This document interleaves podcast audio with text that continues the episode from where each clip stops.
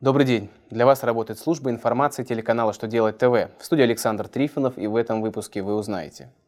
Какой штраф грозит организации за непостановку на учет по месту нахождения обособленных подразделений?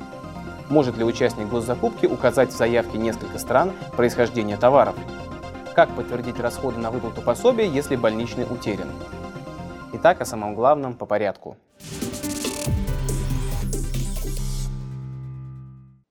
Верховный суд России рассмотрел спор между налоговым органом и налогоплательщиком, не вставшим на учет по месту нахождения своих обособленных подразделений.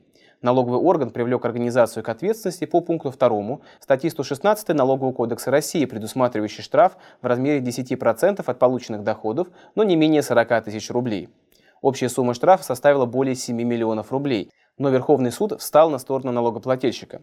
Он указал, что организация обязана сообщать налоговым органам об обособленных подразделениях, созданных на территории России, а саму постановку на учет осуществляет налоговый орган. При этом законодатель различает обязанность налогоплательщика встать на учет в налоговых органах и обязанность сообщить налоговый орган об обособленных подразделениях.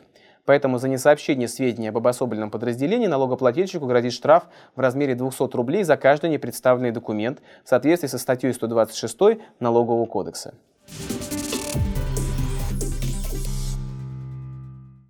Участнику аукциона при госзакупке нельзя отказать, если он указывает несколько стран происхождения товара. Верховный суд России решил, что при таком подходе заказчик может проверить товар на соответствие требованиям законодательства.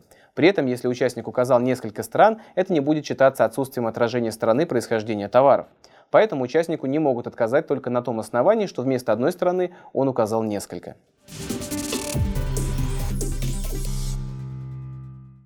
Арбитражный суд Западно-Сибирского округа решил, что поскольку законодательством не предусмотрена повторная выдача листков нетрудоспособности, при их утере факт наступления страхового случая можно доказать при помощи других документов.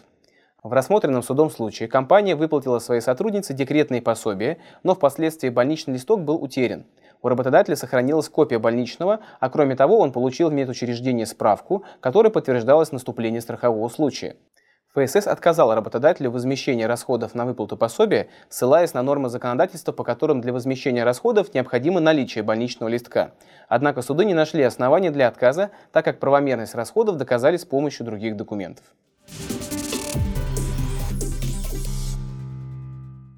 На этом у меня вся информация. Я благодарю вас за внимание и до новых встреч.